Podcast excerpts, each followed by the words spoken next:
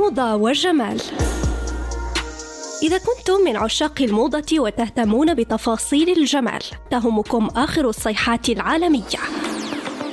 الملابس، الأكسسوارات، الحقائب، قصات الشعر، الوصفات الطبيعية وحتى أنواع العطور حسب الفصول.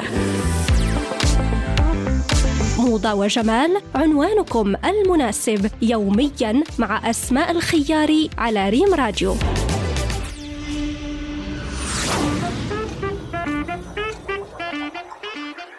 أهلا وسهلا بكم مستمعينا الأفاضل في حلقة جديدة من برنامجكم موضة وجمال على إذاعتكم مريم راديو. حلقتنا اليوم هو مشكل الهالات السوداء اللي كيعانيو منها بزاف ديال السيدات وحتى الرجال وكتسبب لهم الإنزعاج نظرا لتأثيرها على الشكل العام للمظهر. لذلك غادي نتحدثوا عن أسباب ظهور الهالات السوداء وبعض الوصفات الطبيعية للتخلص منها. أسباب ظهور الهالات السوداء. الهالات السوداء يمكن لها تظهر نتيجة لعدة أسباب منها.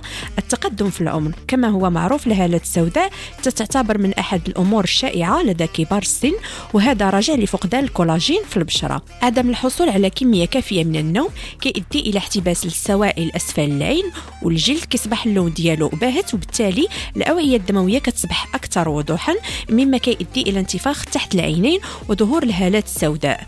الجلوس لفترة طويلة أمام الحاسوب وكذلك استخدام الهاتف النقال خصوصا في الليل. العوامل الوراثية كذلك من بين الأسباب اللي كتؤدي إلى ظهور الهالات السوداء. فمثلا كنلاحظوا أطفال صغار في السن عندهم هالات سوداء ويمكن لها تزاد مع مرور الوقت. غادي ننتقلوا الآن لبعض الوصفات الطبيعية للقضاء على الهالات السوداء. أول وصفة وهي البطاطا. كناخذوا بطاطا وحدة كنحكوها وكنحكوا معها نصف خيارة. كنمزجوا الخليط مع بعضه وكنطبقوهم تحت العينين ديالنا لمدة 10 ديال الدقائق من بعد كنغسلوا وجهنا بالماء البارد. الملاعق الفضية هي وصفة جديدة وطريقة غريبة نوعا ما لكنها فعالة. كناخذوا جوج ديال المعالق كبار كنديروهم في الفخيغو لمدة 10 ديال الدقائق من بعد كنديروهم تحت العينين ديالنا مع عمل مساج بشكل دائري لأن البرودة والمعدن ديال الفضة كيقضي على مشكل الهالات السوداء وانتفاخ العينين.